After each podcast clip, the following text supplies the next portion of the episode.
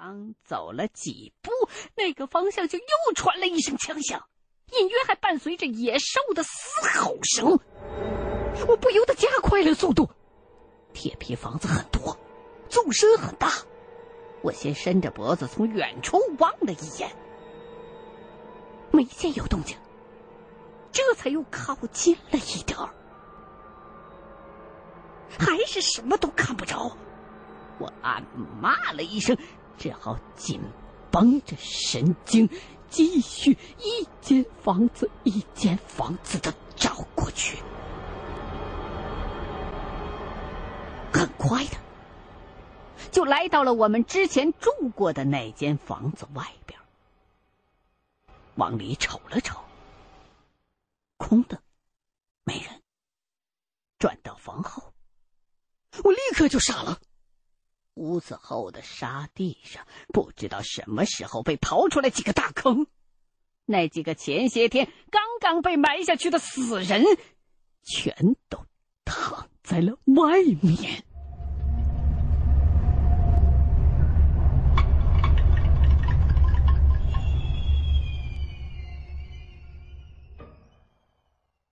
几具尸体支离破碎的沾着土，胳膊。大腿七零八落，已经认不出谁是谁，哪块是哪块了。我忍住恶心，走过去查看，发现死人的骨头和肉块上有被牙咬过的痕迹，地上还有几只扁平的。大脚印儿是阿雄，那头带崽的母熊早死了。这脚印这么大，说明附近的成年熊不止那一头。可能是大火刚刚烧毁了山林，阿雄找不着吃食，就跑到金场这边挖死人来了。至于刚才的那声枪响，可能是有人和哈熊正面遭遇上了。一想到哈熊，我的头皮就开始阵阵的发炸，更加握紧了枪，小心翼翼的往前搜索着。刚才枪响了三声之后，就没了下文。可见，人跟熊至少能活下来一个，应该就在附近。又走了不到一百米，前方的一间铁板屋外头，出现了一片被踢乱了的火堆余烬。我立刻跑了过去，一眼就看到屋子里头有一头红棕色的大哈熊，正头朝里边趴在地上。我本能的向后退，同时端枪瞄准击发。一枪打出去之后，才发觉不对。熊中了枪，却不动，一丁点儿反应也没有，烂泥似的瘫在那儿，好像是死的。又小心的确认了一下，的确是头死熊。我这才松了一口气，可是又不禁犯嘀咕。熊在这儿，那开枪打熊的人呢？左右望望，没见人影，就进屋摸了摸那头熊，还是热的。再一扭头，发现旁边有个背包，我立刻就认了出来。顿时心中一阵狂喜，那是武建超的包。难道说武建超真的没死？可可他人呢？我赶紧跑到屋子外头，扯起嗓子一阵吆喝，依旧没有人答应。哎，按说从最后一枪到我赶过来，这之间并不长啊，人不可能走得太远呢，而且。如果武建超听到了我的声音，他也没有道理躲着我呀。情况不清不楚的，我就开始焦躁了起来。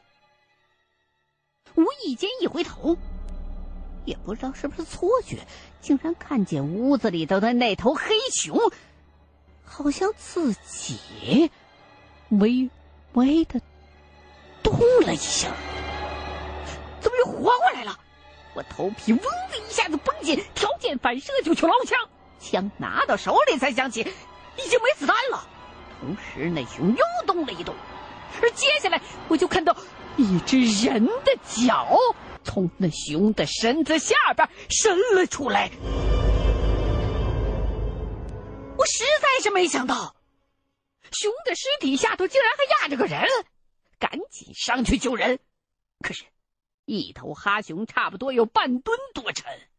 我又是抬又是扛，费了九牛二虎之力，连吃奶的劲儿都使上了，才勉强把那头死熊推起来一条小缝。赶紧伸脚把边上的背包勾过来，卡住这道好不容易开出来的空隙，然后抓住底下那个人的脚，试着往外拽了一拽，有点松动，赶紧使劲拼命的往外拽。人被拖出来之后，露出来的是一张熟悉的脸，真的是吴建超。不过头上、脖子上的血管全都被压得爆了起来，脸已经憋成了酱紫色。我叫了两声，他没有反应，似乎气息都察觉不到了，身上还掺着不少的血，也不知道是伤了哪儿。挤压伤的人不能被随意的挪动。我只好把他的身体先放平，以便他更快的恢复呼吸。又从头到脚的摸了一遍，确认他的骨头没有大的损伤，也没有检查到什么明显的伤口，这才小小的松了一口气。看来，吴建超身上的这些血应该是哈熊的，人只不过是被压昏了。想起自己刚才还照着熊身上开过一枪，我更是后怕。幸亏熊的身板够厚实，否则紧贴着的这个人也得挨上这一枪。又过了一会儿，吴建超总算缓过了这口气儿，一声长咳之后，开始急促的喘气儿，朦朦胧胧的半睁开双眼，看见是我，张了张嘴。却没有说出话来，似乎是还没有完全清醒。见他终于活过来了，我喜极而泣，再也控制不住自己，什么狗屁鼠疫也顾不得了，趴在他身上就开始老五老五的哭了起来。这绝对是百分百的真情流露。我平生做过的最后悔的事儿，就是在最危险的时候把吴建超给扔了。之后的那几天，一直都放不下。这次回来，本以为会看到他的尸体，可是没想到吴建超非但没死，还勇猛异常的做掉了一头哈熊，这让我内心的负罪感大大的减轻，更有打心眼里头高兴。这种惊喜怎么形容都不为过。老子还没死，你哭丧啊你啊！吴建超一下子把我推开，你咋回来了？我噙着眼泪，讪讪的坐起来，一时也不知道该怎么说。其实，我更想问他的是，你怎么没死？当然，这并不是故意的咒他。而是我觉得很奇怪啊，败血性鼠疫的死亡率是百分之百，得病的人很少能撑得过三天，武建超这已经挺了快五天了。接下来就是互相说起了各自别后的经历。听完了武建超的叙述，我必须承认，这家伙绝对是我这辈子见过的命最硬的人。那天我走之后，他先是吐了个昏天黑地，然后就是流鼻血。他不愿意守着老爷子那臭烘烘的焦黑的尸体，也怕那黑色的球雷再次出现，觉得就算是死，也得死在好点的地方。于是拿上东西，挣扎着回到了铁板房，先是大吃了一顿，换了身新点的衣裳，然后就躺在屋子里，等着咽气儿。这一躺，就是三四天。该出现的症状全都出现了，可是他还是能喘能动，并没有像杨耀武那样两天不到就没了。再后来，发生了山火，那哈熊饿了来跑死人吃。后来用武建超自己的话说，可能是哈熊吃死人吃腻了，想尝口热乎的，就骚扰他这个活人来了。他跑又跑不动了，就躲在屋子里边，两枪打了过去，可还是挡不住哈熊往上冲。没等换好子弹，熊就扑到了跟前。他也算临危不乱，把只填了一颗子弹的枪一推上膛，顶住哈熊的心窝子，就来了个真正的抵近射击。这回熊倒是死了，可是重心压了上来，一家伙就把武建超盖在了身子底下，一千多斤的分量。枪杆都让戳折了，好在地面比较松软，他人又是靠在墙角的位置，这才没有被实实在在的一下子压死。要不是我来的还算及时，这一人一熊真就同归于尽了。相较于哈熊，其实我更关心武建超身上的病。看了看他身上的出血点，和当初杨耀武的一样啊。这怎么回事呢？武建超居然没死！我不太相信他的体质能强壮到连鼠疫都不怕，觉得更多的可能是我的判断出了问题了。武建超的猜测是：会不会是咱被那球雷闪了一下之后，身上的病菌等于被消了一遍毒，杀伤力没那么强了？我摇摇头。说你倒是挺有想象力的，不过谁也没听说过这种事儿。当然，我自己也想不通这是为什么。心说，难道是我这蒙古大夫误诊了？他们得的不是必死无疑的败血性鼠疫，而是别的什么病？可那脸霉素和隔离区的牌子又不是假的，这个怎么解释呢？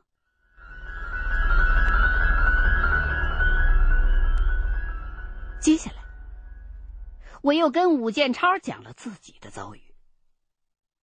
整个过程当中，武建超对于我们把他抛弃的事儿，一句都没提。他越是不说，我越是觉得歉疚和惭愧。最后实在是忍不住了，老五，我我对不起你。切，说这些干嘛？我让你走的，有啥对不起的？哼！武建超轻轻的笑了笑，一指旁边的那头死熊：“你这不也救了我一回吗？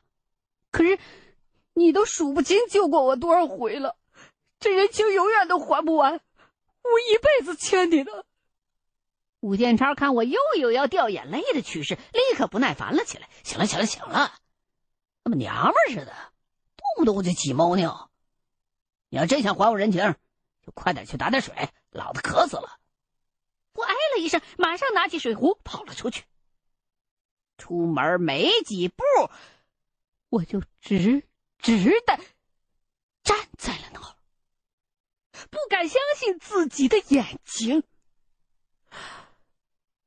大哥，大哥背着包，拿着枪。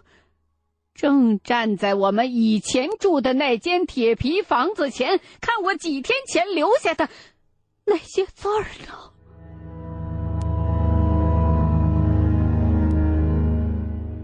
刻，我以为自己是在做梦，有些犹疑的走过去，这才发现这不是幻觉。大哥听到了我的脚步声，转过身来。脸色焦枯，嘴唇干裂，胡子拉碴，衣服鞋子烂得不成样子，显然是经过了极其艰苦的长途跋涉。看见是我，就指着墙上的那句话问：“这怎么回事啊？”怎么回事？我死死的盯着他，心里头各种情绪轮番上涌，最终还是愤恨占据了上风，怒不可遏的冲墙上去，一把揪住他领子：“王八蛋，你还有脸问我？这么多天你跑哪儿去了？你还知道回来啊？啊，你他妈还值得回来啊？”大哥被我揪着。闭着眼睛，不说话。我越骂越气，把水壶一扔，狠狠一拳挥了过去，直接把他打翻在地。不等他站起身来，又扑上去压住了他，继续一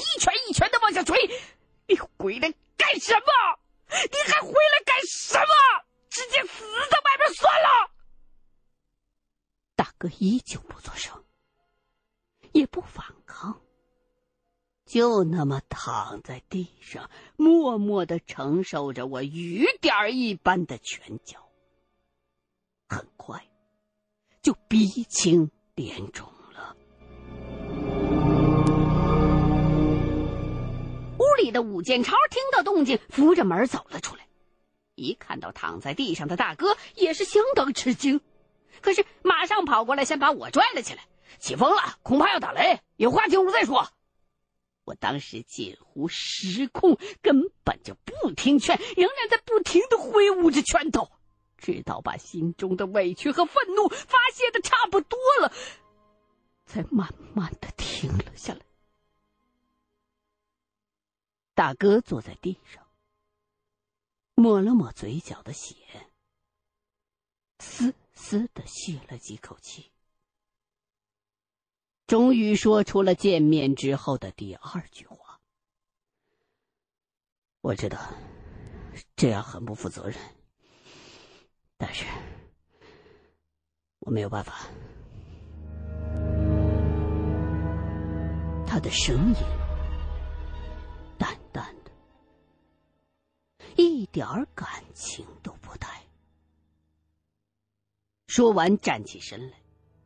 开始收拾掉在地上的背包，直到这时我才注意到，那背包鼓鼓囊囊，里头的东西刚才被摔了出来，竟然是一沓沓文件模样的纸片被风吹散了一地。大哥正一张一张的往回捡。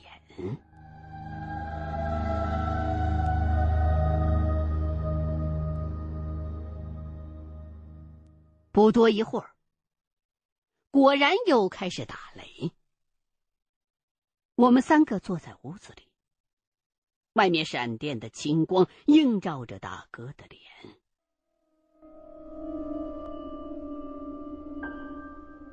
我的心情异常的复杂。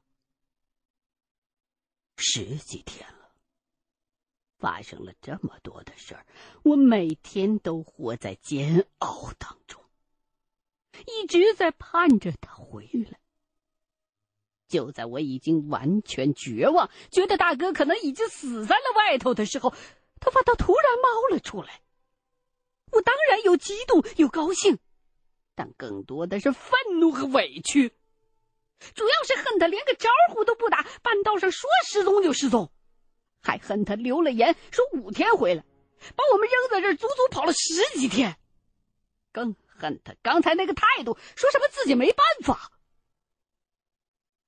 努力的让心情平静了一些，我才问了那个我和武建超都最想知道的问题：这么多天，你干什么去了？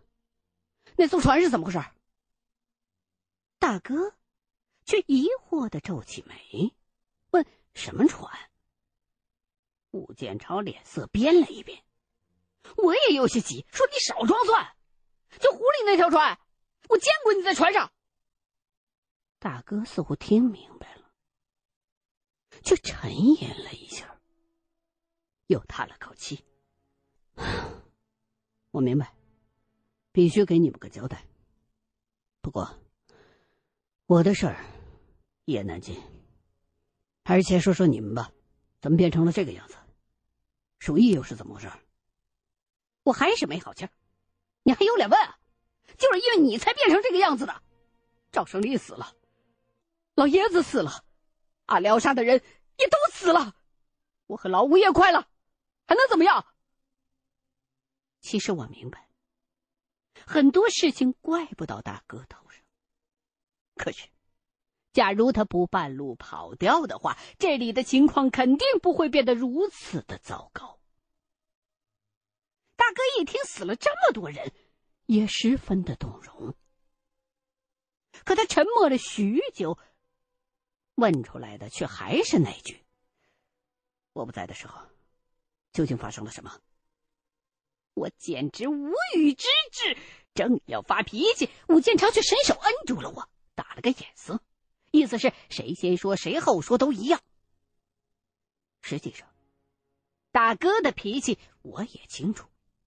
不管任何事儿，除非他自己愿意说，不然你就是拿枪逼着也问不出什么来。所以，我只好压住怒火，深呼吸了几下，开始把大哥离开之后发生的事儿一桩桩、一件件的讲出来。有遗漏的，武建超就补充。大哥听得很认真。